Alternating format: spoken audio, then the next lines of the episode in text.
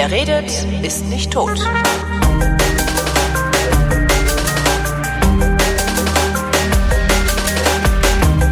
Willkommen zur März-Ausgabe der Flaschen, worin Christoph Raffelt und Holger Klein drei Weine trinken und darüber und andere Dinge reden. Hallo Christoph. Hallo Holger. Ach nee, wir fangen ja nicht mehr an mit, äh, wie geht's uns denn und so, sondern mit, wir fangen direkt mit Trinken an, weil sonst der Chat äh, ausrastet, ne? Äh, ja, austrocknet. Genau, Austrocknet, der kriegt genau. Trockenstress, wie man das heutzutage im, im Weinjargon nennt. Der Chat hat Trockenstress. Der Ja, aber hat- wir wissen ja alle, Dreck hat Trockenstress. er muss halt auch arbeiten. Ne? Er, muss, er muss kämpfen. Nee, wie sagt, sagt man beim Wein, wenn es irgendwie, ja, da muss er kämpfen. da muss er kämpfen. Genau. Und dagegen trinken wir äh, den Lörer Berg als erstes. Welcher ist das? Ich habe Manschetten drum, weil ich das mal wieder zu spät in Das Kühlung- ist der, der, der hellgrüne. Der hellgrüne, okay, warte mal, mach ich ja. mal hier weg. Der hat nämlich eigentlich nie Trockenstress. Das passt also. Okay, dann mach ich mal auf. Hört eigentlich der Winzer mit? Weißt du das? Hm, Ich glaube, der Winzer hört mit. Okay. Dann gleich schon mal sagen hier, was ist denn das eigentlich für ein billiger Wein? Der hat ja nur Schraubverschluss. so, Lörer Berg. Ähm, heute machen wir was Besonderes. Heute trinken wir nicht nur Wein, sondern wir sind wahrscheinlich der erste Unboxing-Alkohol-Podcast diesseits der Ortschen Wolke. Denn, und jetzt kommst du. Denn, ähm, denn wir haben eine Dens, äh, äh, äh, also ich rede ja jetzt einfach mal langsamer, ohne Red mal äh, langsam. Genau. Also wir haben heute äh, die Lagenbox vom äh, Martin Tesch, die wir über diese und nächste Sendung trinken. Und ähm, die Weine, die da drin sind, sind jetzt nicht neu, ähm, in dem Sinne, dass sie ähm, ähm, tatsächlich aus neuen Lagen kämen oder so. Die sind schon lange Steinalt Martin Tesch sind im die. Programm. Steinalt. Also Martin, Martins Jahre. Weine, Martins Weine sind die ersten, oder ne, anders. Martin ist der erste Winzer in meinem Leben, von dem ich eine komplette Box bestellt habe. Ah, siehst du mal. Und das muss gewesen sein, boah. Da war ich 2008. sieben wahrscheinlich sogar. Da war ich gerade in Frankfurt und war noch in dieser alten Wohnung in, in diesem Loch da Ja. auf dem Alleenring. Ja, die kennst du, glaube ich, gar nicht. Aber da habe ich mir eine Box von Martin bestellt, das weiß ich noch. Okay, doch. Und Haben seitdem- wir denn noch nicht mal, doch, doch, ich glaube, die habe ich schon auch gekannt, ja. Und seitdem bestelle ich bei ihm regelmäßig und trinke den sehr gerne. Ja. Sind wir von da aus nicht mal ins Studio kurzfristig gerufen Nee, das war die andere Wohnung. Das war die Ah, das war zweite die andere Wohnung, wo ich war. Genau. Ah, das war die, nee, dann kennt die erste kannte ich nicht, das stimmt. Okay. Ja, also Martin Tesch hat ja schon, hat schon länger eine Box, eine Lagenbox, Mhm. aber er hat sie halt neu gestaltet. Im Mitte, Mitte, Ende letzten Jahres und ähm, hat ja auch an äh, Freunde und Bekannte verteilt, unter anderem an uns. Und wir dachten dann, ja, äh, da können wir eigentlich mal eine Sendung draus machen. Und ähm, was das Ganze auf sich hat, warum er das äh, gestaltet hat, ähm, habe ich ihn heute Nachmittag gefragt. Und ähm, ja, ich habe ihn gefragt, äh, was äh, genau er damit bezwecken möchte oder ob das einfach nur eine andere Form von Packaging sei. Klar ist das äh, Packaging und, und äh, äh, Produktdesign, aber im Prinzip geht es darum, das, was wir machen, so nah wie möglich äh, eben am, am Glas und an der Flasche zu erklären. Ja, das heißt, das ist ein ganz stark didaktischer Ansatz auch dabei. Ja, die Grundmessage ist ja für uns Deutsche relativ einfach zu verstehen. Das heißt, Riesling aus verschiedenen Weinbergen schmeckt unterschiedlich. Wahrscheinlich doch großen Teil am Boden und an Wasserverfügbarkeit und an Kleinklima. Das ist für uns, sag ich wir in der Kultur aufgewachsen sind, ist relativ klar. Das ist in anderen Teilen der Welt nicht so klar. Also was ist jetzt der Unterschied? Also der, sag mal, der blaue schmeckt mir besser als der, der gelbe oder umgekehrt. Wie kommt das zustande? Und da arbeiten wir intensiv dran, wie wir das besser rüberbringen können, am besten nonverbal. Da ist, sage ich jetzt mal, so diese Lagenbox, wie, wie, wie ihr sie im Moment vor euch habt, ist, sage ich jetzt mal, eine 85 oder 90 Prozent Version. Und wir, äh, wir suchen im Moment möglichst viel Anregungen und möglichst viel Ideen, wie wir das Ding verbessern können. Eine wichtige Sache, die man so übersehen kann, äh, äh, wir hatten uns darauf gebracht, Billy Wagner, Nobelhart in Berlin. Dem habe ich so eine Box zugeschickt, sag Billy, guck da mal drüber. Was haben wir vergessen, was fehlt? Und der ruft dann irgendwann an und sagt, ja, wo liegt denn die Scheiß nah? Wo liegen die scheiß Weinberge? Ja, die Weinberge, das ist ja klar, die liegen um Laubenheim und Langelonsheim. Nur wo Genau. liegt das ganze Ding in Deutschland? Ja, genau. Äh, Weil na, na, nahe steht erstmal nirgendwo drauf. Ne? Ja, doch, auf dem Fluss steht schon mal drauf. Ja, also das ist schon ganz gut. Ja, gut, okay. Steht's ja auch drauf. ja. Aber ich meine, da hat er schon recht gehabt, ja. Da, Mhm. ist also die Betriebsblindheit, also man hätte dann schon mal das Ganze irgendwo in, in Deutschland oder Europa verorten können. Das sind eben so Dinge, die wir im Moment sammeln. Das ist eine wichtige Geschichte. So, dann klar, ich meine, die, die Schachtel, da kann man, kann man viel, ich denke mal, das wird sich schon erschließen, dass das eben Weinbergsflächen sind auf der Karte, auf dem Deckel. Und wenn man sie dann öffnet, kann man schon die Farben, denke ich mal, ganz gut zuordnen. Mhm. Aber ähm, ich sage jetzt mal, dass, dass die Broschüre, die dabei ist, ist, ist in Deutsch und in Englisch. So, aber wenn du das Ding jetzt nach Litauen, nach Japan oder irgendwohin verkaufst, wo eben nicht Deutsch und Englisch gesprochen wird, ja passieren, sondern ist schon Feierabend. So, dann haben wir versucht, uns mit der Gestaltung von der Broschüre an Comics so ein bisschen zu orientieren. Ja, du kannst auch einen japanischen Comic irgendwie lesen, obwohl du kein Japanisch kannst. Kriegt schon irgendwie so ein bisschen mit, was da passiert. Und das haben wir eben auch versucht, mit unseren Möglichkeiten in dem Heftchen zu realisieren. Aber im Prinzip ist es eine Krücke. Äh, Wie die Videos, die es auf unserer Homepage gibt, die sind eben auch nur Deutsch und Englisch. Und wenn das dann mangels Sprache scheitert, dann ist schon wieder Schluss. Und da suchen wir im Moment wirklich Ideen, wo man sagen kann, okay, wie können wir das verbessern? Also im Zweifel mit Piktogrammen oder wie auch immer. Also Wie auch immer. Wie auch immer. Hm? Ich weiß mal, es gibt ja auch technologische Möglichkeiten. Da sind wir, sind wir vollkommen offen. Also das Ideal wäre wirklich, wenn das Ding so funktionieren würde, dass man da kein Heftchen beilegen muss. Aber das ist nicht ganz einfach. Also, nee, ist nicht einfach. ja. Ja, Gut, okay. bei uns ist es Und- halt mittlerweile so, dass jede dritte Flasche geht nach draußen. Also Echt? nicht Okay. das ist da immer für, für trockenen Riesling ist das eine absolute Ausnahmesituation. Also der Großteil der Exporte aus Deutschland heraus sind nach wie vor nicht trocken.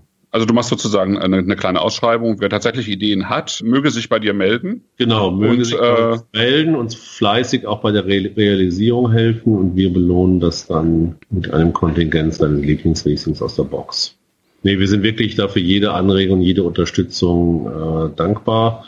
Also wir sind jetzt kein, kein Riesenteam, also wir sind hier ein kleines Weingut mit sechs Mitarbeitern und da sind wir schon, sage ich mal, über Input sehr, sehr dankbar. Und, äh, und wenn einem was einfällt, super, herzlich willkommen. So, Ja, da würde ich jetzt mal anfangen. so, fangen wir damit an. ich würde einen Teufel tun, das in irgendeiner anderen Sprache drauf zu drucken als auf Deutsch. Ich bin jetzt beim Karton übrigens erstmal. Ähm, Okay. Ich würde tatsächlich die Arroganz besitzen, weil ich finde, Martin macht wirklich tolle Weine. Und ich wäre einfach so arrogant zu sagen, Tesch, Weingut, also Weingut Tesch, Weinberge. Bam. Ja. So. Und ich würde es noch nicht mal auf Englisch draufschreiben. Ich würde noch nicht mal denen den Gefallen tun, sondern einfach sagen, so, das ist so geiles Zeug, was ihr hier sauft. Da, da braucht man keine andere Sprache dafür. Weil welche Sprache willst du noch nehmen? Spanisch, Französisch? Hm. Also das ist so das Erste, was mir aufgefallen ist. ne? Ja. Klar, ich habe ich hab wirklich den Karton genommen, habe geguckt und dachte, warum steht da Weinberge Schrägstrich Vineyards drauf? Mhm. Ich würde einfach Weinberge.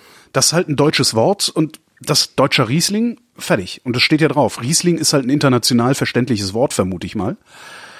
Ja.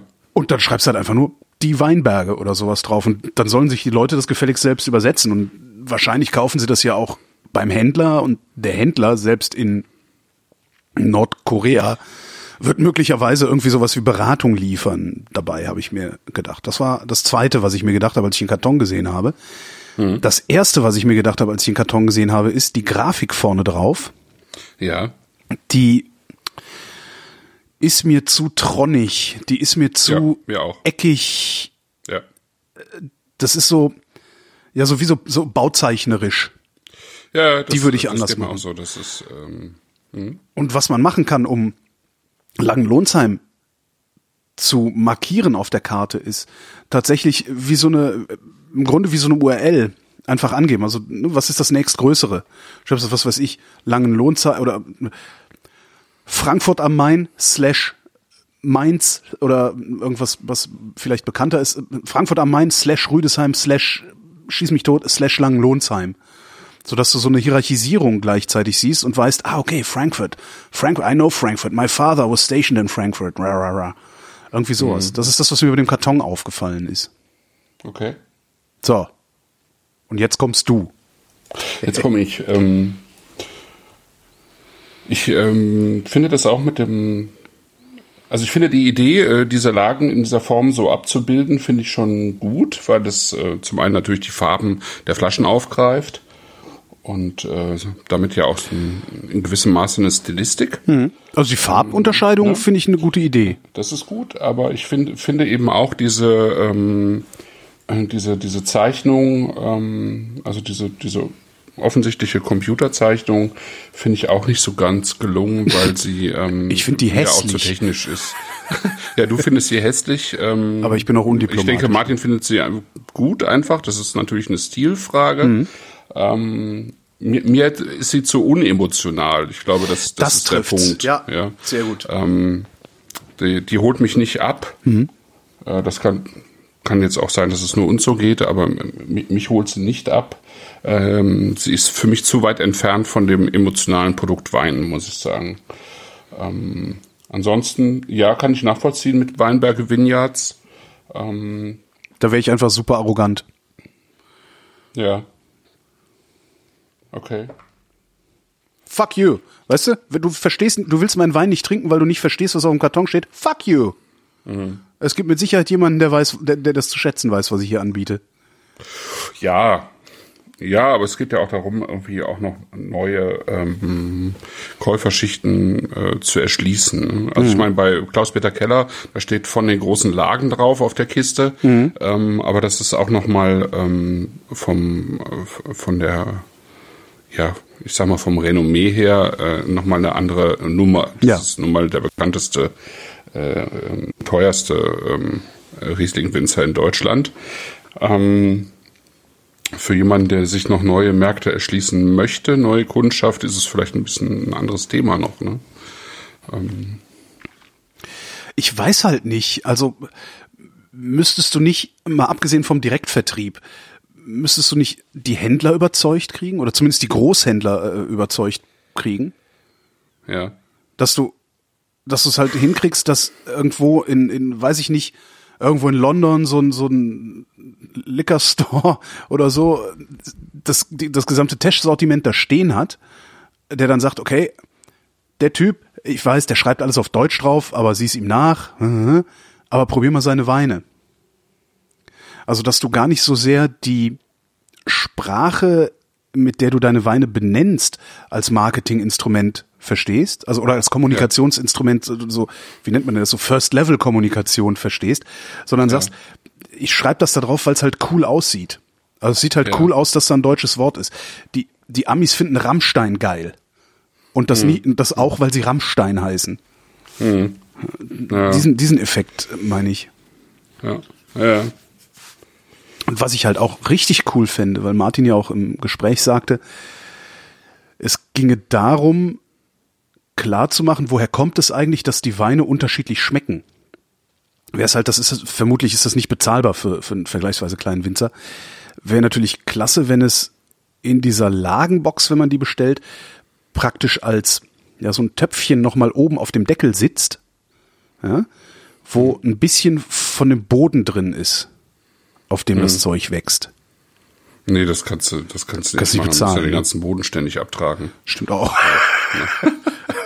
Nee, das ist, das ist Ja, aber ein. Jahrgang wird dann ganz krass. ja, okay. Also das könnte man ja noch mal in so einer Premium-Box machen. Ne? Ja. Aber ähm, aber man könnte es im Zweifelsfall innen ja abbilden. Also man könnte eigentlich die, ähm, wenn man das jetzt aufklappt, ist ja alles weiß. Ja. Aber wenn du äh, wenn du die Weine ähm, eben immer gleich sortierst und du fängst jetzt links an mit dem Lörer Berg, dann könntest du den den Boden ähm, des Lörer Berges eigentlich unten reindrucken. Ne? Das stimmt, ja. Nimmst du die Das Flasche raus und dann hast du den Boden. Ne? Das könntest du schon mal bei den, bei den ähm, sechs Weinen eben machen oder zumindest bei den fünfen. Es sind ja eigentlich nur fünf Lagen und ein äh, einmal unplugged eben. Mhm. Was äh, ich auch im Chat gerade lese, was auch ein bisschen kompliziert oder schwierig zu verstehen ist. Es sind sechs Weine, davon sind es fünf Lagen, aber oben auf der Zeichnung drauf sind's, äh, sind ja sechs Lagen ab, äh, Oh. eingezeichnet, nämlich der Rotenberg auch.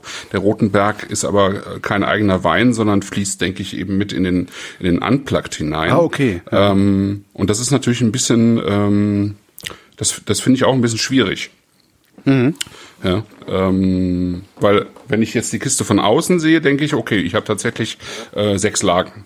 Ja. Und wenn ich dann äh, die Kiste aufmache, habe ich halt fünf Lagen und einen äh, sozusagen über über die Lagen hinweg ähm, vinifizierten Wein. Ne? Ja, Ja, dann vielleicht den Rotenberg rausnehmen, ne? ja. Das würde ich im Zweifelsfall zumindest hierfür machen. Ja. Der Chat sagt auch, äh, ich habe eine Sache vermisst, wenn ich mich recht erinnere, sind die Weine in besonders leichten Flaschen. Ja. Das wäre auch eine schöne Info auf dem Außenkarton. Mein Paketbote würde das respektieren.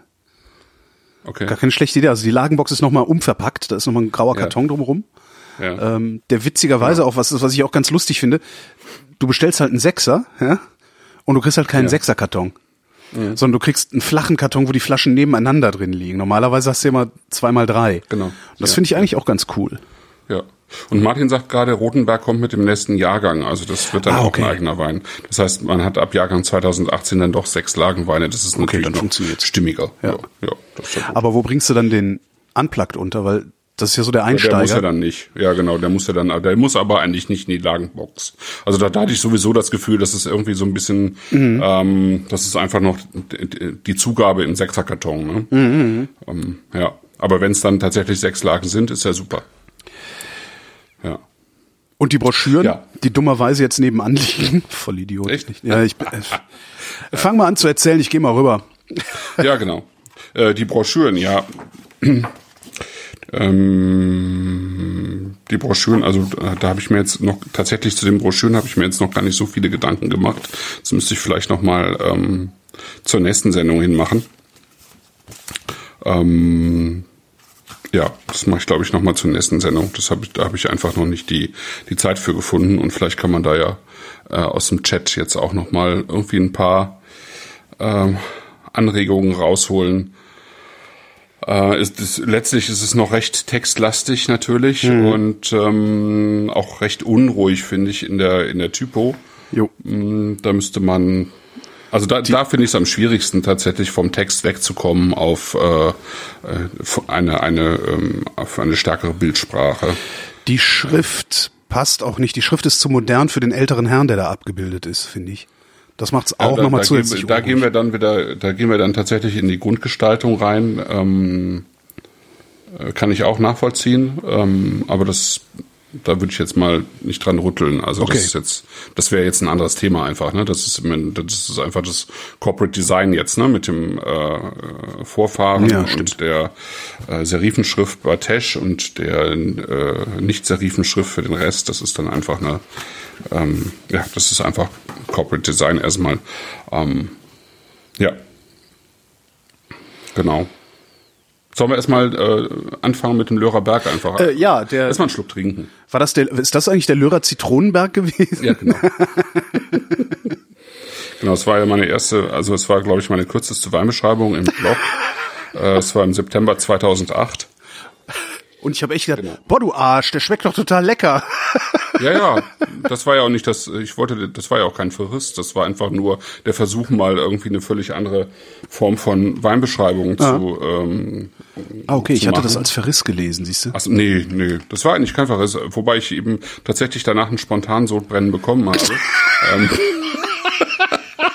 also die, äh, ähm, wenn ich das zitiere, äh, ich habe es Teschlörer Zitronenberg genannt, äh, da hat mal jemand einen Kavalierstart hingelegt, die Reifen schön durchdrehen lassen und in den noch dampfenden, warmen, glitschigen Gummirest eine frisch aufgeschnittene Zitrone gerieben. Und ich, ich habe ein Spontansodbrennen davon getragen. Ja, da ging es um den langen Lohnsheimer Lörer Berg, Riesling, ich glaube, da stand noch Spätlese drauf. Ähm, 2007, also das Ah. ist genau zehn Jahre Ah, ja. her, also zehn, zehn Jahre. Ähm, Ach so, zehn- zehn- vom zehn Jahrgang Wein- ja, Jahrgänge, genau, ja. weil wir 2017 jetzt im, im Glas haben, also zehn Jahre davor. Und ähm, ja, ich meine, die, die, die Rieslinge waren, hatten damals schon eine knackige Säure und das ist natürlich auch ähm, ein ähm, Wesensmerkmal dieser Weine.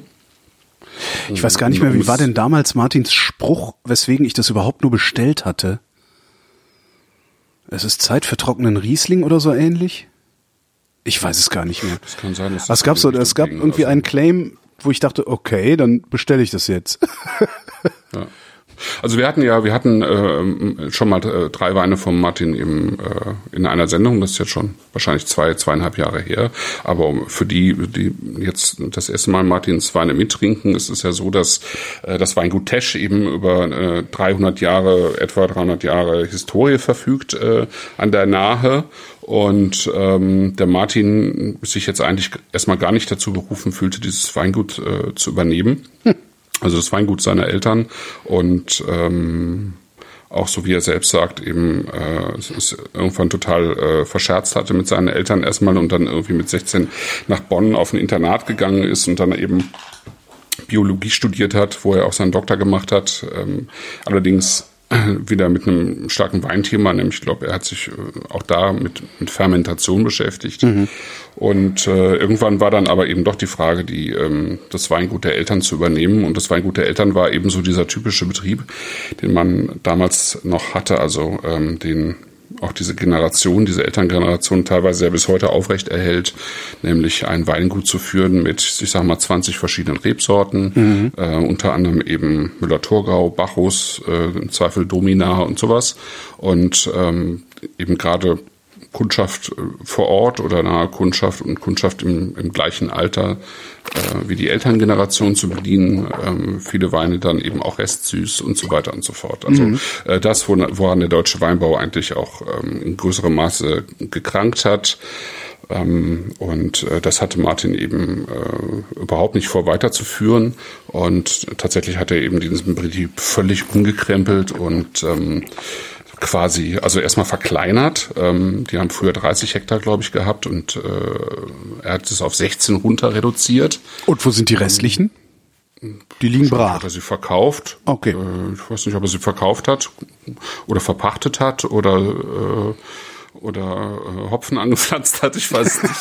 ähm, wahrscheinlich hat er sie verkauft. Teschbier, ähm, gar nicht schlecht weiß, ich, ich, auch nicht weiß, wie, wie, wie gut man die damals verkaufen konnte. Mhm. Ähm, heutzutage würde man dafür mit Sicherheit einen deutlich höheren Preis erzielen. Aber er hat erstmal verkleinert, um das überhaupt handeln zu können. Und dann hat er gesagt, okay, ich bin, bin eigentlich, ähm, also ich reduziere mich auf das, was, ähm, was ich machen will und wo ich die Zukunft sehe, und das ist Riesling. Und dazu lasse ich ein bisschen äh, Weißburgunder und äh, Spätburgunder stehen. Und äh, eigentlich mache ich aber zu äh, 90, 95 Prozent Riesling.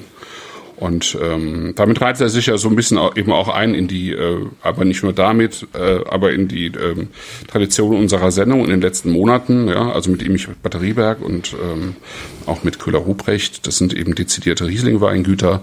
Ähm, und alle diese drei Weingüter sagen halt, äh, das, was wir machen, sind, sind trockene ähm, trockene Rieslinge. Mhm.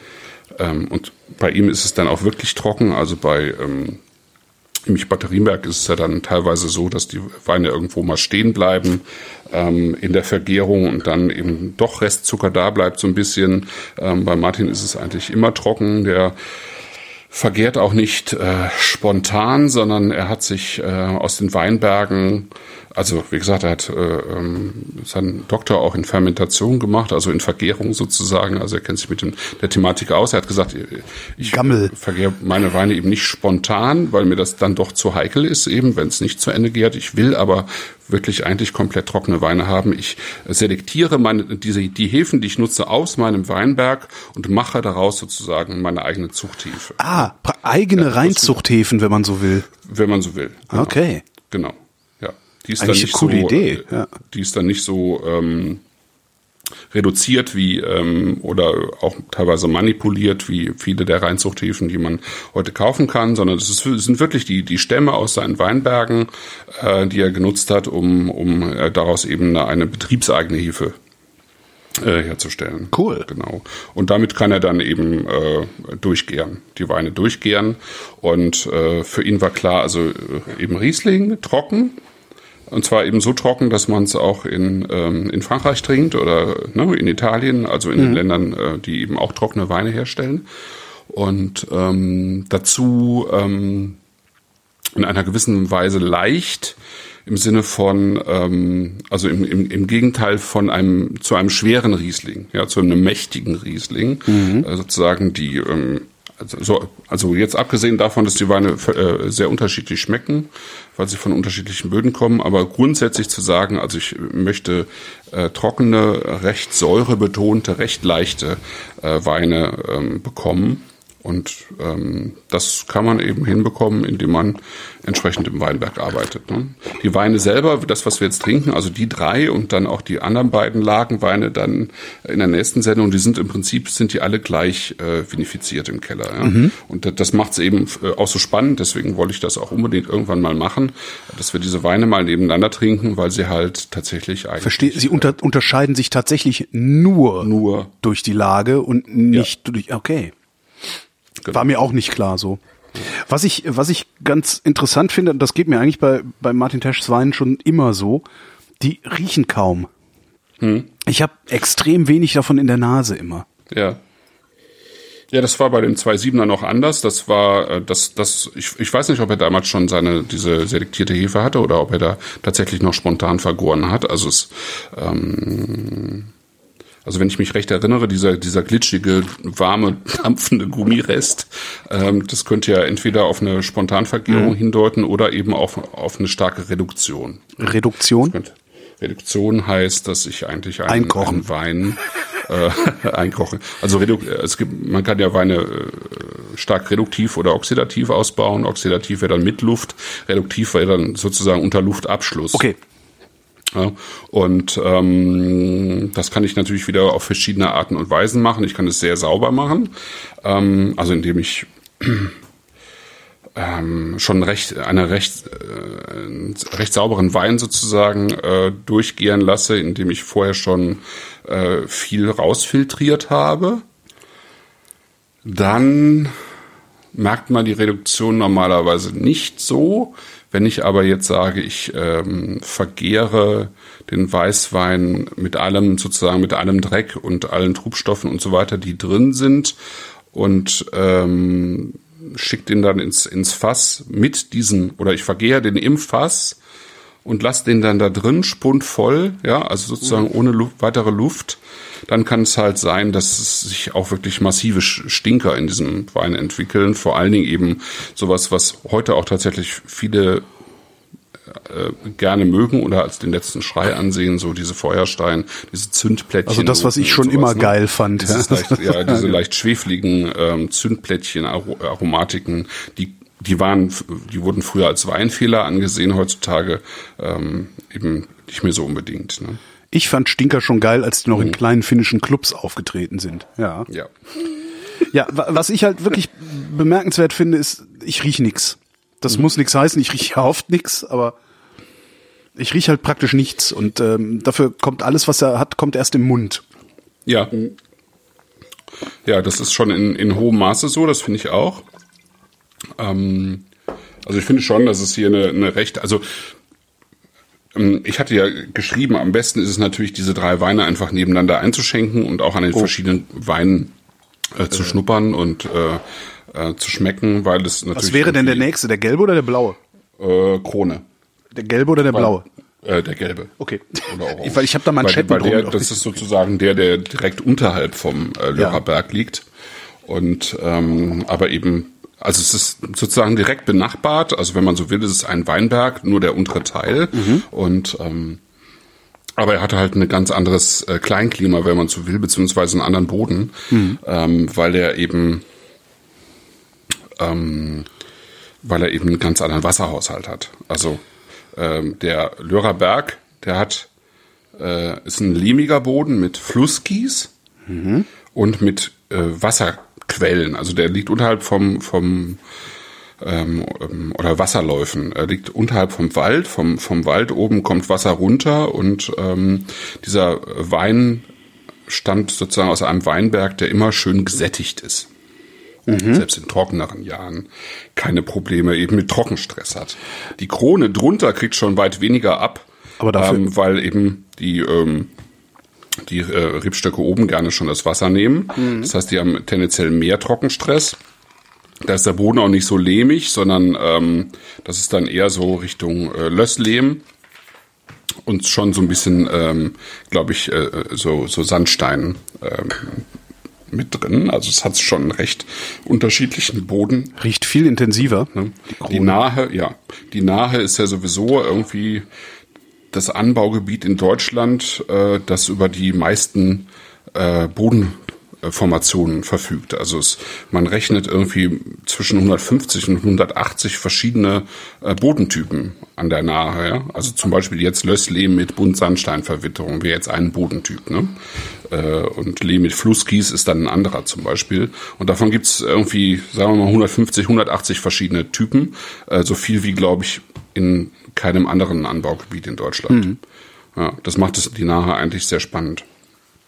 Und äh, aber auch so ein bisschen, da geht's dann auch so ein bisschen durcheinander, weil dann eben auch äh, manche dann Cabernet und Merlot anbauen, um, äh, weil sie denken, das passt dann irgendwie wieder zu irgendwelchen Bodentypen. Also es macht es nicht unbedingt immer einfach. Na, du kriegst dann ja auch das Problem, dass wenn du, also du hast dann so, so, ein Italien, so eine italienische Diversifikation.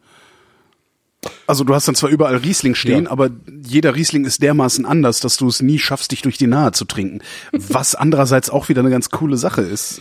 Ja, ich meine, das Bevor das, das du mitreden halt, willst, ne? trink ich mein, dich erstmal durch die Nahe, Freundchen. Ja, ja, ja genau. Das ist genau, ganz geil. Genau. Ja. Das ist schon, das ich, ich finde schon. Also ich meine, wenn, wenn du allein siehst, was was äh, du es jetzt bei Tesch gibt, also eben diesen diesen lehmigen Flusskiesboden, dann hast du den Lösslehm mit Sandsteinverwitterung, dann hast du äh, dann haben wir den Königsschild, das ist äh, schon schon Kalk, Muschelkalk, ja, mhm. Muschelkalk mit Lösslehm, also noch ein Teil sozusagen, was auch der ähm, die Krone hat und dann eben Kalk schon dazu. Dann hast du den Remigiusberg, der ist äh, beziehungsweise sagen Erzähl wir nicht alles, wir brauchen für die nächste Sendung auch noch was ja. zu erzählen.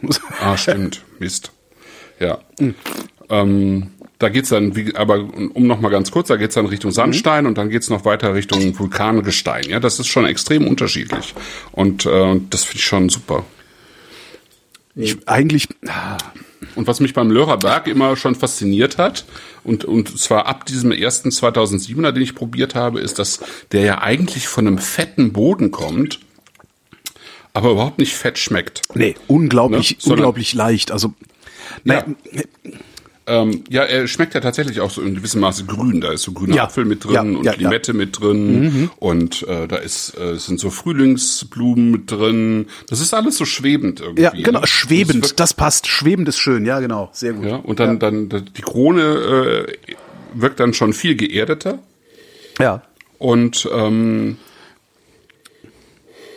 ich würde, was ich eigentlich gerne machen würde, ist mal die ganzen Lagen noch mal gleichzeitig gegeneinander zu trinken. Ich muss mir noch mal so eine Box bestellen.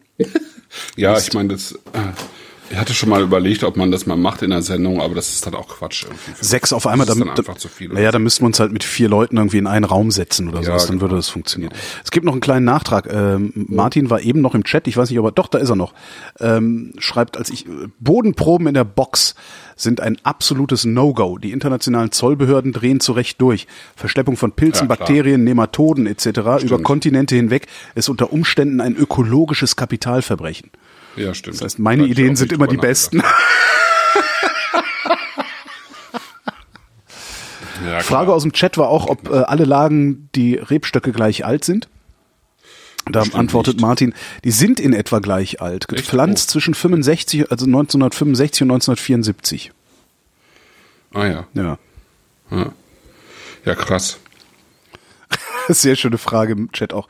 Wenn sich die Weine in der Machart nicht unterscheiden, die Reben in etwa gleich alt sind, warum ist der St. Remigiusberg zwei Euro teurer? Oida! Weil ja. vielleicht mehr Arbeit drin steckt, weil nicht jede Traube sich gleich leicht ernten und pflegen lässt. Würde ich jetzt als ja, erstes mal nehmen. Ich glaube, das ist tatsächlich ähm, auch so, weil der, weil der Weinberg äh, recht klein ist. Ja. Und äh, ja, es ein bisschen mehr Arbeit ist und, und vielleicht dann in diesem ganzen Lagenportfolio, äh, wo er ja selber sagt, das ist eigentlich, ich, ich sehe das als gleichberechtigt an, der Remigiusberg vielleicht dann doch sozusagen der Primus inter pares ist. Mhm. Und äh, das dann auch einfach noch ein bisschen honoriert wird, ja. Mhm. Ähm, und ähm, wenn ich jetzt mal auf die Preise äh, zu sprechen komme, äh, ähm, Martin Tesch ist ja aus dem VDP 2014, glaube ich, ausgestiegen, ähm, weil sozusagen seine Idee vom Wein machen und Wein verkaufen Ja. eine völlig andere war als die vom VDP. Also ich kann die vom VDP durchaus nachvollziehen. Ähm, zu Wie sagen, ist die wir denn? haben eine Okay. Qualitätspyramide mit ähm, ähm, mit äh, Gutsweinen, Ortsweinen und Lagenweinen. Und die Lagenweine unterscheiden sich sozusagen in erste Lage und große Lage. Das, finde ich, das ist halt das, was im Burgund seit mehreren hundert Jahren praktiziert wird. Und ich kann es nachvollziehen. Das funktioniert ja äh, in gewissem Maße auch, aber eben nicht bei allen. Also bei äh, Köhler-Ruprecht ähm, hatten wir das schon angesprochen, da funktioniert's nicht, weil die quasi alles, was gut ist, aus dem Saumagen haben. Und zwar äh, Kabinett äh, Trocken, äh, Kabinett Trocken R, Kabinett Trocken RR und das gleiche mit Spätlese, Auslese und so weiter. Also die machen einfach äh, im Zweifelsfall zwölf Weine aus dem Saumagen. Und hier funktioniert's nicht, weil er sagt, ja, ich habe äh, ich hab hier fünf Lagen und die sind eigentlich gleichberechtigt und ich möchte nicht äh, äh, ähm, sozusagen die unterteilen in äh, großes Gewächs und erstes Gewächs und Bestimmen, welches was Kind mein Liebstes ist. Runterstufen. Ja, ja, ja. Genau. Genau. Und ähm, tatsächlich wenn, ähm, ist der eine zwei Euro teurer, aber er kostet etwa die Hälfte von einem üblichen großen Gewächs vom VDP. Also die kriegt man kaum unter 30 Euro und viele kosten ja auch schon 60 oder 80 Euro. Und ähm, diese Weine vom, vom Martin sind immer noch ausgesprochen günstig, finde ich, für das, was sie, was sie bieten. Ja, darum kaufe ich das ja auch immer aus, wieder. Ausgesprochen günstig. Ja, und auch in, in, in Jahren wie 2017, wo er, äh, ich habe vorhin nochmal nachgefragt, 50 Prozent Verlust hatte durch, ähm, ja, durch Hagelschaden. Am, ähm, wann war das? Ich glaube, 20. April oder so war, glaube ich, so eine Nacht, wo es äh, an der Nahe richtig äh, gerappelt hat. Ähm, und dann gab es auch noch äh, Hagelschäden in, in manchen Teilen im, Laufe des äh, Jahrgangs. Also Martin hatte 50 Prozent Verlust und die Weine sind, glaube ich, trotzdem nicht teurer geworden. Also Super. guck noch mal gerade der 217er Was ich bei, was ich in so, bei sowas immer so krass finde, ist, teurer. 60 Cent. was ich bei sowas immer so krass finde, ist, dass so Winzer, also die werden damit ja nicht reich. Also Die wenigsten werden damit reich und werden Rücklagen Ja. für mehrere Jahre irgendwo haben. Und wenn dir dann die Hälfte der Ernte ausfällt, also Ja. ich glaube, ich persönlich würde sagen, nee, ich gebe auf. Das ist, das ist alles nix. Nee, das würde Ich ich, bin auch aber auch kein machen, Winzer, weil, Nee, eben. Du hast ja, ich meine, du hast dort auch kein, äh, kein, kein Haus stehen, Ja. äh, keine Familie zu ernähren, keine, keine Angestellten äh, auszuzahlen. Und ich glaube, wenn, wenn du irgendwie dann doch, ähm, selbst äh, wenn man es eigentlich erstmal gar nicht vorhatte, so einen Laden zu übernehmen, wenn man es dann einmal getan hat, dann ist, steckt man halt auch echt tief drin. Ne? Ähm, und ich meine, ich glaube, der hat sich schon ziemlich krumm gemacht, weil äh, wenn man, also wenn ich nochmal drauf zurückkomme, als er das ganze Ding umgekrempelt hat, wie das dann so ist, gehen natürlich fast alle Kunden verloren, die vorher Müller-Thurgau und, Ja. und, ähm, und Domina gekauft haben. Ja. Hast du gerade Domina gesagt? Ja, ja, Domina. Ja, ist auch so ein schöner deutscher Wein, äh, Rebsortenname. Hast du noch nie Domina getrunken? Nee, Ah, okay. Müssen wir vielleicht mal machen. noch seltener. Ja, ne? und dann musst du dir eine neue Kundschaft aufbauen. Und dann Hm. kommen andere an und sagen, dieser äh, äh, äh, Riesling mit zwei Prozent Restzucker oder eins, was, was, was willst denn damit, ne? Da, damit kannst du, kannst du einen ja verjagen, ja. Äh, so wie ich halt damals auch Sodbrennen bekommen habe. ähm, also das war einfach auch noch äh, völlig ungewöhnlich. Heutzutage ja nicht mehr. Heutzutage machen das äh, schon noch einige andere, aber damals war es halt noch sehr ungewöhnlich. Und ähm, das heißt, wenn du dann dich durch diese Jahre durchkämpfst, dann gibst du auch nicht so einfach auf. Ja, stimmt. Aber ich meine, manche müssen natürlich aufgeben, weil sie es dann auch nicht schaffen. Klar. Also ich meine, du brauchst mindestens ein Jahr Rücklage, würde ich sagen, als Winzer heutzutage. Mindestens ein Jahr. Und es wird nicht besser werden, weil die ähm, der, der Klimawandel äh, also mit Sicherheit für verstärkt extreme Wetterphänomene sorgen wird. Was, was wird der Klimawandel an der Nahe denn machen? Weil angeblich Ja, extreme Wetterphänomene. Mehr Okay. Hagel, mehr Spätfröste, äh, mehr Tornados, äh, sowas, denke ich. Weil angeblich ist die Mosel, angeblich freut sich die Mosel ja schon drüber, bessere Weine zu kriegen, wenn es was wärmer wird. Nö. Nee? Habe ich mal irgendwo Nö, gehört. glaub. Okay. Der Brandenburg vielleicht. Ja. nee, an der Mosel ist eigentlich schon warm genug. Wenn ich dann Ja. die Krone nehme, das war der gelbe, ne? Ja, Ja. genau. Ja. Der, kann, der tut auch was in der Nase. Und was ich Ja. ganz interessant finde, ist, dass der, dass der abwechselnd so eine, eine Zuckrigkeit hat. Oder Zuckrig, ja, so eine zuckrig, weißt du, wie so Zuckerwatte, so wie so ein Zuckerwattestand. Ja, ja, ja, ja. Aber, wo auch an nebenan Anisbonbons verkauft werden. ja, das stimmt. Ne? So ein bisschen weihnachtsmarktig. leicht- So. Ja, ja, ist ein bisschen Anis ist da ein bisschen drin. Ein Sehr- bisschen sehr- nussig, finde ich, ist nussig. er auch. Ja, ich weiß, was du meinst. Hm. Das, was ich an Walnüssen so fies finde, ja. Also. Äh, Was ist das, die Haut oder? Ich weiß es nicht. Ich habe ein Problem mit Walnüssen. Also ich, ich mag die eigentlich total gerne und sobald ich sie dann kaue, denke ich, ne, ne, ne, nee, doch nicht. Nee. Und dann ist da noch sowas drin wie, dann ist da noch eine asiatische, so eine asiatische Note mit drin. Das ist sowas wie Du meinst- Kaffeelimettenblätter. Ach so, ich dachte, du meinst diesen Muff, der im Asialaden, da riecht's immer so Nein. muffig. Was ist das eigentlich? Nein. Warum riecht's im Asialaden immer so muffig? Ja, ich glaube, das ist die Kombination aus sehr unterschiedlichen, also äh, asiatische, äh, der asiatische Gewürz- äh, und Kräuterreigen ist ja ziemlich extrem und wenn das alles zusammenkommt, dann gibt es irgendwie so ein Kräutertraminer. China-Traminer. ja, irgendwie so, so eine Inklusion. Ich bin schon wieder am Trinken. Ich habe viel zu wenig ja, ja, gegessen. ey. man merkt's. Entschuldigung.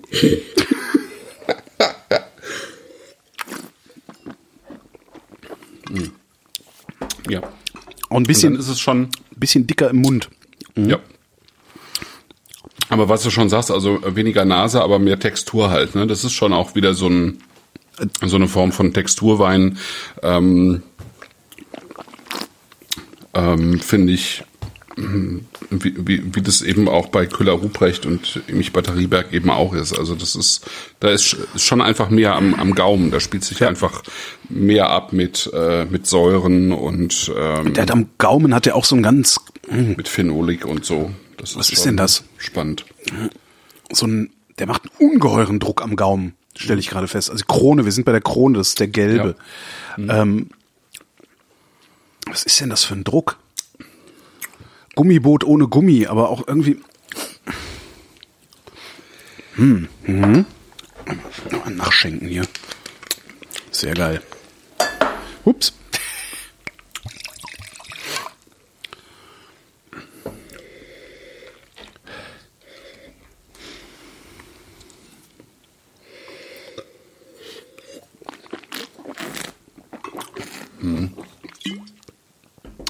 Unreife ist halt Birne, noch schreibt mal- der Chat.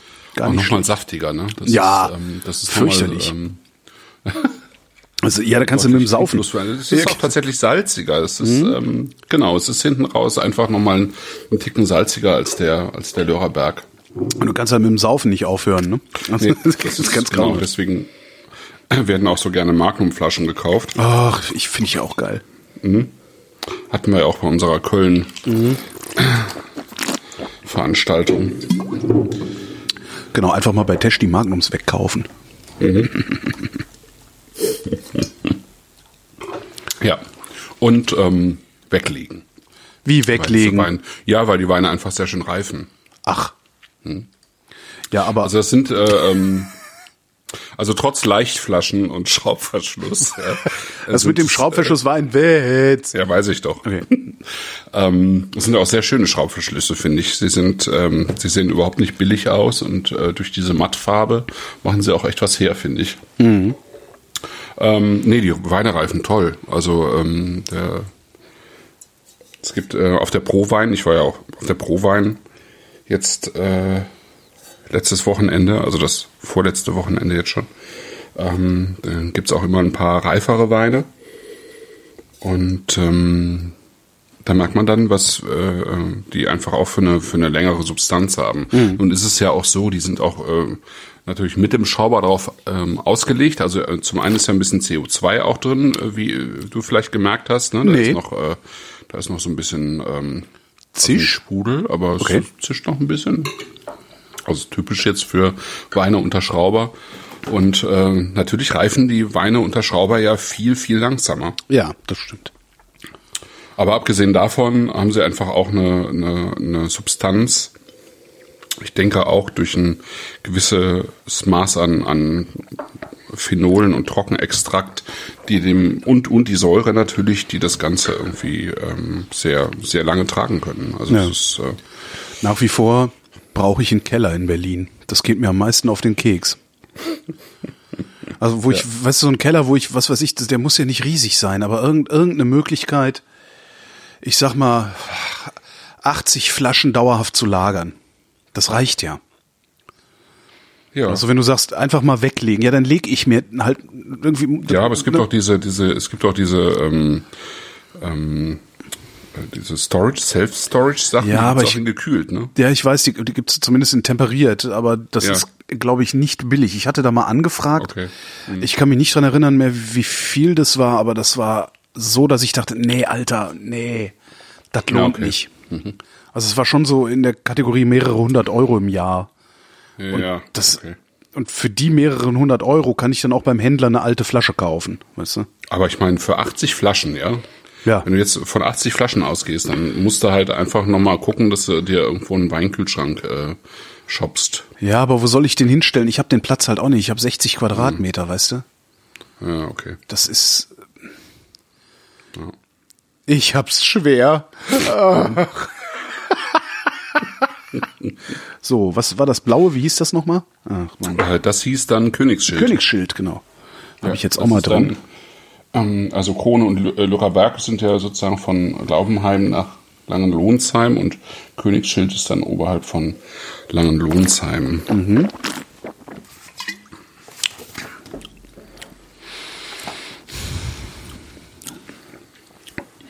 Und äh, da hat man sozusagen diesen, diesen Lössleben äh, noch, der, Ja. der auch in der Krone ist. Ist auch etwa auf ähnlicher Höhe. Lössleben. Und dann aber eben schon ähm, einen gewissen Kalkanteil, also Muschelkalkanteil.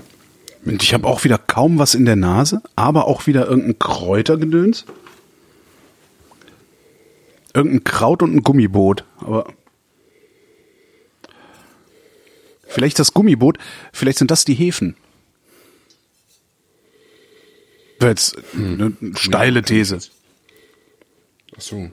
Hm. Steile These, ja. Kann ich. Weil das, das Also würde ich jetzt, das, das setzt sich ich- sofort. Also Ja, es ist. Stimmt. ein bisschen, also so ein bisschen Brot, so geröstetes Brot, aber dunkles Brot. Fettbämme.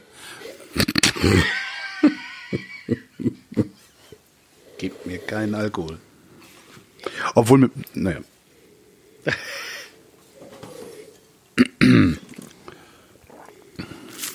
Mist, dass ich mein, ich hätte mein Tastingglas mitnehmen sollen, nicht Depp. Naja.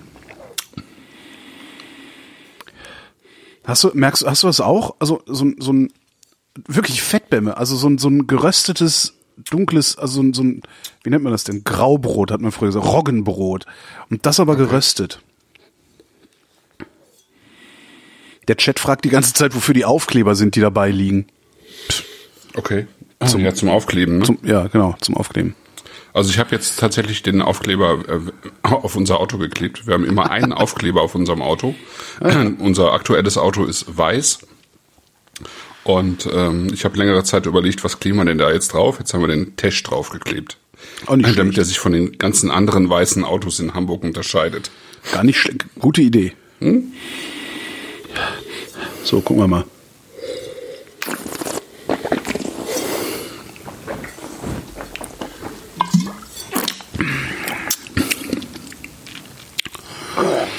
Ist wieder ein bisschen harmloser als die Krone, ne?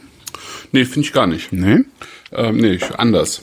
Ähm, der Matthias Neske, also mit seinem Blog Schematze, der hatte die ähm, Kartonage auch vor äh, nicht allzu langer Zeit unter der Lupe und, und war auch vor Ort. Also er hat irgendwie eine Tour an der Nahe gemacht.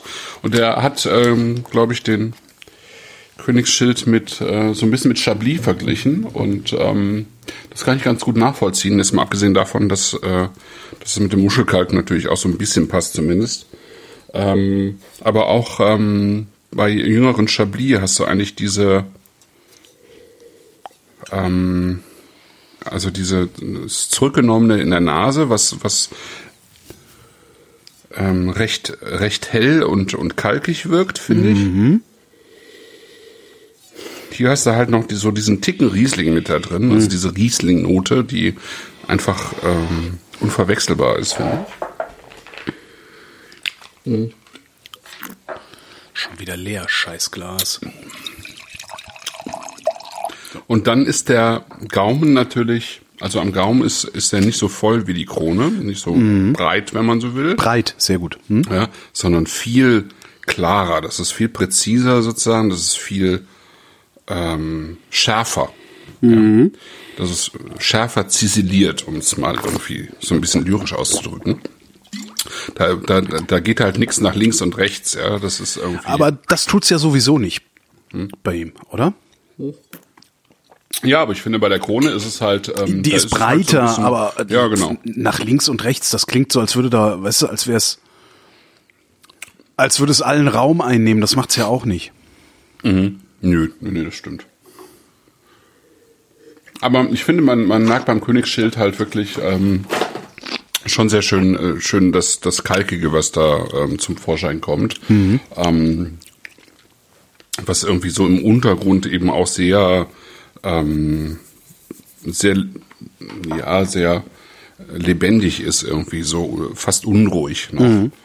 Und ähm, die Säure ist halt nochmal tatsächlich noch mal ein bisschen schärfer und ähm, fast wie so ein bisschen gepresst noch. Das ist so so ich kann es gar nicht sagen, so zusammengedrückt irgendwie so.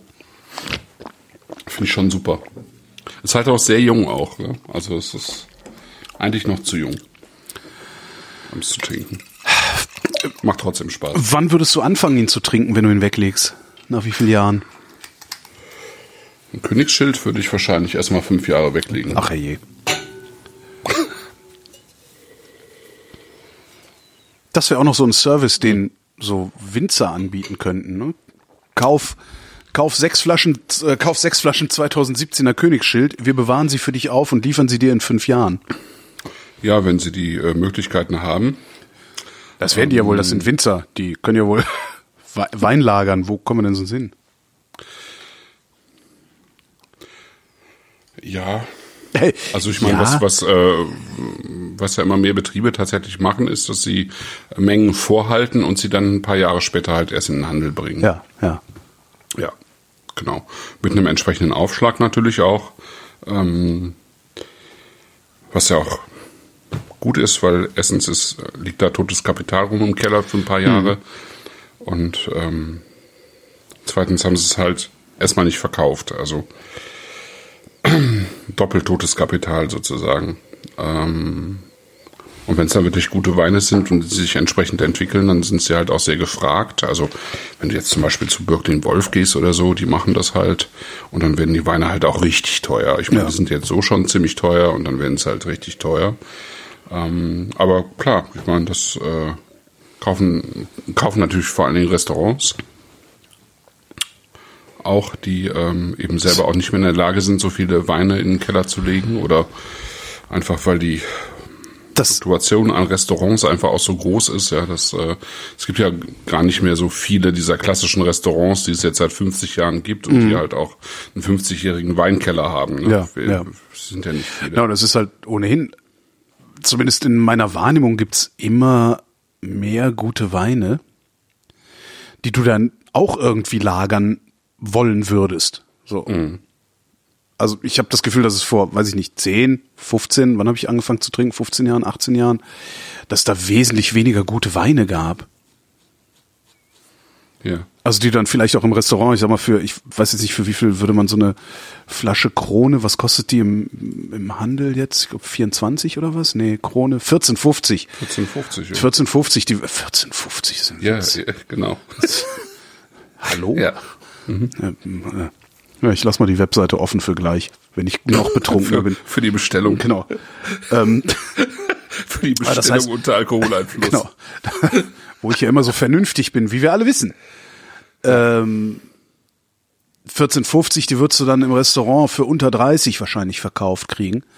Äh, und, und Weine von der Qualität, Nee, also glaubst du das nicht? Dreifache eigentlich. Das Dreifache. Oh. Ja. Ich, hätte, ich dachte, Also das, ich dachte knapp das Doppelte. schon. Ah, okay. Nee. Also im deutschen Restaurant kriegst du Weine kaum unter, unter dem Dreifachen. Okay. In italienischen Restaurants bekommst du sie teilweise für den Abhofpreis. Mhm. Warum machen die das? Sind die doof?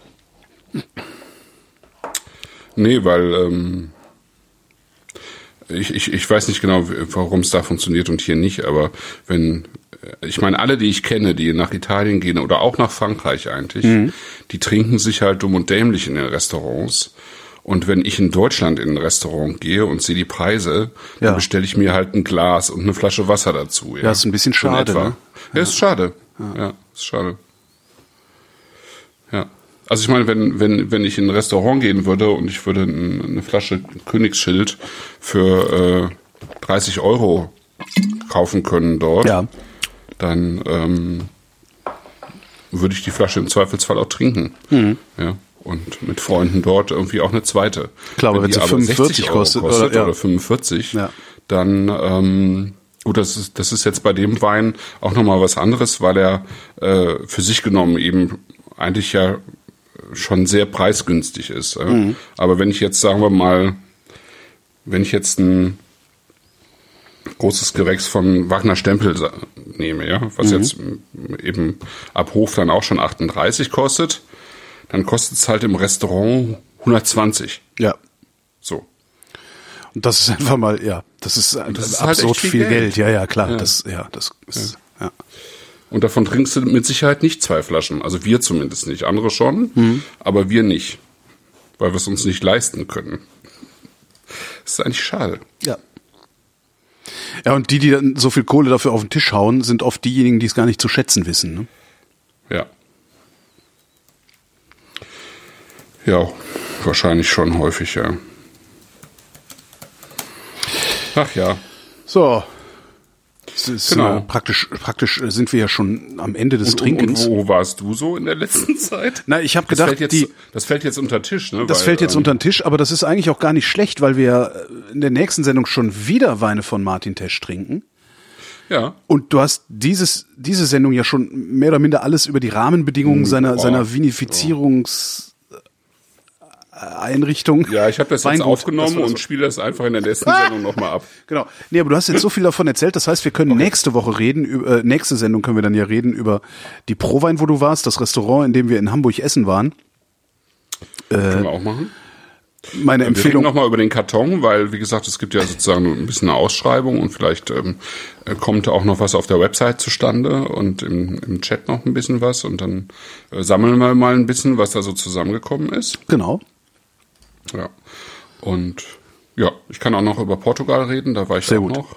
Ich habe auch noch was zu erzählen. äh, also genau, ich werde dann auch äh, noch mal auf Mallorca gewesen sein. Ach, der feine Herr, ja? Mhm. Ja, ja, ja, ja, ja. ja, ja, ja. Entschuldigung. Ja, bitte. Ja. Und dann werde ich ja noch in Zürich gewesen sein, da fliege ich nicht am Freitag hin. Nicht nach Zürich. Ja, nee, ich hab, ich weiß nicht, was ich bis dahin gemacht habe. Also ich werde in Prag gewesen sein, das mit Sicherheit. Ähm, Und äh, werde, das hätte ich heute eigentlich auch schon machen wollen, aber werde ich dann halt nicht machen. Heute hätte ich Empfehlungen geben können für asiatisches Essen, beziehungsweise indisches Essen äh, und Tiefkühlpizza. Was schon mal echt beeindruckend ist, aber das ist dann halt der Teaser auf die nächste Sendung. Ja, wobei wir gerade erst bei einer Stunde sind. Also Ja, so das ist doch- ist es jetzt nicht. Ja, aber dann haben wir das ganze Pulver für die nächste Sendung verschossen, dachte ich. Nö. Also ein Stündchen, immer noch sonst auch immer nur ein Stündchen, oder? Ich möchte, ich möchte noch was zur Tiefkühlpizza hören, bitte. Okay, ich habe gefunden beziehungsweise gefunden bekommen eine Tiefkühlpizza, die ähm, so gut schmeckt, dass du sagst, also die ist halt so aus der Kategorie, dafür machst du es nicht selber. Echt? Ja, und das ist das wirklich muss man faszinierend. erst mal schaffen. Das muss man erstmal schaffen. Ähm, der Hersteller dieser Tiefkühlpizza. Also ich meine, ich weiß nicht, wie deine selbstgemachte Pizza ist. Meine selbstgemachte Pizza wird hier gerne gegessen. Meine selbstgemachte Pizza wird auch gerne gegessen, aber die Tiefkühlpizza, die ich gefunden bekommen habe, ähm, der Kontext ist, ich habe mal wieder mit Henrik Hase eine Sendung aufgenommen, dem Wurstsack, mit dem ich vor fünf Jahren schon mal gesprochen hatte. Wir haben eine- ein Follow-up gemacht und Henrik ist ein bisschen einkaufen gegangen vorhin, hat nur Sachen gekauft, die es vor fünf Jahren noch nicht gab. Und, Okay. und darüber haben wir halt so gesprochen und hatten dann halt auch so äh, diverse Tiefkühlpizzen da und haben uns darüber lustig gemacht, hahaha und sowas. Und da gibt's halt eine Tiefkühlpizza, die ist von einem Hersteller, der nennt sich Gustavo Gusto.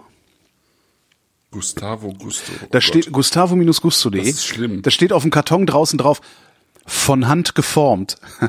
Wo ich auch denke, das hab ich fuck schon mal you. irgendwo gesehen, das, ja. das habt ihr nicht. Ne? Vielleicht ist da irgendwie, keine Ahnung, sitzt ist am Ende dieser Produktionsstraße, sitzt einer und tippt nochmal mit dem Finger drauf oder so. Das ist garantiert Mhm. nicht von Hand geformt. ähm, Ah. aber Gott. die Dinger kosten, ich habe sie bei der Rewe gesehen, die kosten 3,80, glaube ich, oder 3,70. Was nicht viel Geld ist für so eine Pizza. Ähm, wir haben die Margarita probiert, weil die Margarita ist immer der Maßstab. Ne? Ja, Wenn genau. ein Pizzaladen eine Margarita Ja, ja, kann, kann er alles andere auch. Ja. Du hast ja das Problem bei Tiefkühlpizza, dass der Teig in der Regel bläh ist. Das ist eigentlich ist der Teig in der Tiefkühlpizza ist der Teig Trägermasse für das Zeug, was da drauf liegt und das ist meistens auch nichts wert. Ja. Bei dieser Gustavo Gusto, Gusto Tiefkühlpizza war es ja wirklich so, wir haben die halt in den Ofen geschoben, also wir haben zuerst eine von äh, Wagner, glaube ich, in den Ofen geschoben. Die war total scheiße. Ja. Mein lieber Herr Gesangsverein war die scheiße. Und zwar war das so Wagner ein, ist auch irgendwie, zu wem gehört Wagner nochmal mittlerweile? weiß es nicht, aber die haben halt auch so ein so eine neue Serie da, wo sie dann, ja, der Gründer unserer Firma, der Pizza, bla, und dann haben sie auch so alles auf alt und Holzofen, tralala. War eine Scheißpizza, würde ich, Ach, Nestlé, genau. Nestlé Super, ist es ja, nämlich. okay. Nestlé. würde ich halt nie wieder kaufen. Ähm, Ja. So, und dann haben wir, die haben wir probiert, haben gesagt, äh, ist ja furchtbar, tu weg. Und dann haben wir die anderen in den Ofen geschmissen, haben auch gesagt, so, ja, haha, per Hand, von Hand geformt, ne, ne, ne. Und waren Mund wirklich, geblasen. genau, Mund gepödert. Und waren wirklich total begeistert von dem Ding, weil der Teig nach was schmeckt. Okay. Und das ist in der Tiefkühlpizza schon mal wirklich faszinierend. Und die war insgesamt, du, klar, wenn du dich hinstellst, deine, dein, deinen Teig machst, den irgendwie einen halben Tag gehen lässt oder sowas, das Ganze dann vielleicht auch noch auf dem Stein äh, in deinem Ofen machst und so, wird deine eigene Pizza mit Sicherheit besser schmecken. Aber es ist eine Tiefkühlpizza für 3,80, die du auf dem Heimweg im Supermarkt holst, nach Hause kommst, das Ding in den Ofen Ja. schmeißt und ansonsten, ne, so no frills, kein Ja. Aufwand, kein gar nichts. Und dafür war das wirklich faszinierend. Also wirklich faszinierend. Ah, jetzt, ich, ich, ich äh, guck gerade auf die Verpackung. Ja. Okay, die habe ich hier auch schon gesehen, ja. Aber nicht gekauft bisher, Mach das mal. glaube ich. Okay. Also das fand ich wirklich enorm. Eine echte Steinofenbarung. ja, genau. genau. köstlich, köstlich. Ja. Ja. Nee, aber das war wirklich, habe ich nicht mit gerechnet. Ich dachte so, ja, ja, komm, Tiefkühlpizza. Ist halt, Tiefkühlpizza holst halt, wenn du irgendwie äh, total abgefuckt bist und vielleicht schon angetütert und keinen Bock mehr auf irgendwas hast, ist dir halt auch egal, dann holst du halt im Aldi so eine Quattro Formaggi, zwei Stück, 2,99 und schiebst dir die irgendwie fies rein oder so. Aber das war beeindruckend. So, und wie war es auf der Okay. Pro-Wein? Ja, auf der Prowein war es so, das ist bei mir ja, also entweder bin ich auf der Prowein krank oder davor, jetzt die letzten vier Jahre, glaube ich. Ja. Und ich glaube, es ist so ein bisschen so eine, so eine, so eine, Proweinallergie, glaube ich, ist es mittlerweile. Es ist, äh, ich, ich fi- finde es schwierig. Also es ist einfach, es ist einfach riesengroß, wird immer jedes Jahr irgendwie immer größer, immer lauter, immer voller. Wobei dieses Jahr hatte ich das Gefühl, es war zumindest an dem Prowein Sonntag war es nicht ganz so voll wie in den letzten Jahren davor. Es, es war okay. Aber es war anstrengend, also es, Messe ist ja eh anstrengend und dann halt, weil ich noch diese vier Tage ähm, äh, fette Erkältung in den Knochen hatte und dann hatte ich am Abend, am Samstagabend noch eine Veranstaltung und habe danach auch schlecht geschlafen. Also das Übliche so, wenn man alt wird. Ne? Ja, das, ja. Ja. Und ähm, insofern habe ich dann am, äh, den, aber der, der Sonntag war okay, den habe ich einfach, äh, ich habe einfach Leute getroffen, gequatscht, äh, ein paar Weine getrunken, aber sehr wenig. Äh, und dann habe ich ja äh, war Naturell als Kunden, also für die sch- schreibe ich ja Weinbeschreibungen und da mache ich immer auf dem auf der Prowein so eine ganze Menge an Weinen, die ich dann eben probiere und notiere und wo ich dann eben später die Beschreibung mache. Wie viel hast du probiert? Ich habe am Sonntag habe ich äh, im Prinzip nur die komplette Palette von Zint Umbrecht aus, aus dem Elsass probiert, bei Zint Umbrecht. Die kommen aber dann eben zu Vanatorell, weil das der Generalimporteur ist. Ja. Und am Montag habe ich dann morgens einfach, ähm, wenn die Messe, also ich, ich komme mit dem Presseausweis dann auch rein, bevor die Messe losgeht. Bin ich um neun da, dann habe ich bis 11 Uhr, hatte ich dann irgendwie 30 Weine probiert und äh, notiert sozusagen. Und Ja. ähm, dann habe ich um eins habe ich dann noch eine Veranstaltung gemacht für den Meininger Verlag. Und dann bin ich auch recht, äh, recht zügig nach Hause gefahren am Montag schon. Und Dienstag habe ich mir ganz gespart, weil ich einfach ähm, so ein bisschen Schiss hatte, dass ich irgendwie äh, sonst zu schnell wieder auf der Nase liege. Mhm. Ja. Genau, insofern war es eine kurze Prowein, ähm, aber eigentlich okay. Trifft man sich denn da eigentlich abends auch mit so anderen Wein-Nerds und Ja, schüttet sich eigentlich den ja. Naturwein rein und so? Ja, ja, ja, ja, eigentlich Okay. schon. Aber ich ehrlich gesagt, ich bin am Sonntag, ich habe das alles abgesagt und bin am Sonntag einfach ins, äh, ich hatte von Meininger dann auch äh, ein Hotelzimmer bekommen, weil ich halt für die gearbeitet habe und dann habe ich da ehrlich gesagt einfach was gegessen, habe ich ins Bett gelegt und gepennt. Ja. Äh, weil ich mir das im Moment überhaupt nicht leisten kann, irgendwie dann nochmal vier Tage auf der Nase zu liegen, Mhm. weil ich einfach zu viel zu tun habe und ähm, was ja auch gut ist. Aber ähm, dann muss man halt auch Abstriche machen. Nee, das äh, ist schön, ne? Also ich meine, es gibt ein, total viele Veranstaltungen rundherum, ähm, äh, auch ähm, Leute, mit denen ich zusammenarbeite, die dann auch einladen. Ähm, aber ich habe es mir tatsächlich gespart, ja. Also es ist dann immer ein bisschen schade. Was heißt immer? Es war in dem Fall jetzt ein bisschen schade. Ich wäre gerne mitgegangen irgendwie. Aber ähm, ich glaube, so war es besser und ja. Und ich bin auch gesund geblieben. Jo. Ja, ja. Und nächste Sendung reden wir dann über indisches Essen, Essen in Hamburg. Essen in Hamburg, genau. Und ich war in, in Portugal, also ich habe eine Woche in Portugal gemacht. Ich war auf einer kleinen Moment, hast du jetzt schon gemacht? Also zu, Mit, mit 100 Winzern. Oh, Bitte? kleine Ja, in Portugal Weinmesse. war ich jetzt schon. Ah, okay. Auf so einer kleinen Weinmesse mit 100, ich sag mal so ein bisschen alternativ arbeitenden portugiesischen Winzern. Aha. Äh, viele Leute, also viele Sachen, die man hier überhaupt wirklich gar nicht mitbekommt. Und es ist auch tatsächlich so, dass ich der einzige deutsche äh, Wein, ja, Weinschreiber war, Weinjournalist, Ja. Weinblogger, wie auch immer. Ähm, da war sonst noch nie jemand aus Deutschland, ja, außer ein paar Händler natürlich. Aber ähm, noch, da hat sich noch nie jemand für interessiert. Die gibt's jetzt schon seit ein paar Jahren. Die ist total schön. Ähm, ich habe wirklich auf einem sehr hohen Niveau tolle Weine probiert aus Portugal, wie man sie so äh, in Deutschland noch sehr selten bekommt. Und dann war ich noch ein paar Tage in Beirada. Das ist irgendwie so, wenn du von Porto runter nach Lissabon fährst, etwa so eine Stunde von Porto entfernt. So ein kleines Weinbaugebiet an, relativ nah noch an der Küste. Äh, auch mit super spannenden Weinen. Aber da erzähle ich dann nochmal was von. Nächste Sendung. jo, dann beenden Ne? wir das Trauerspiel jetzt.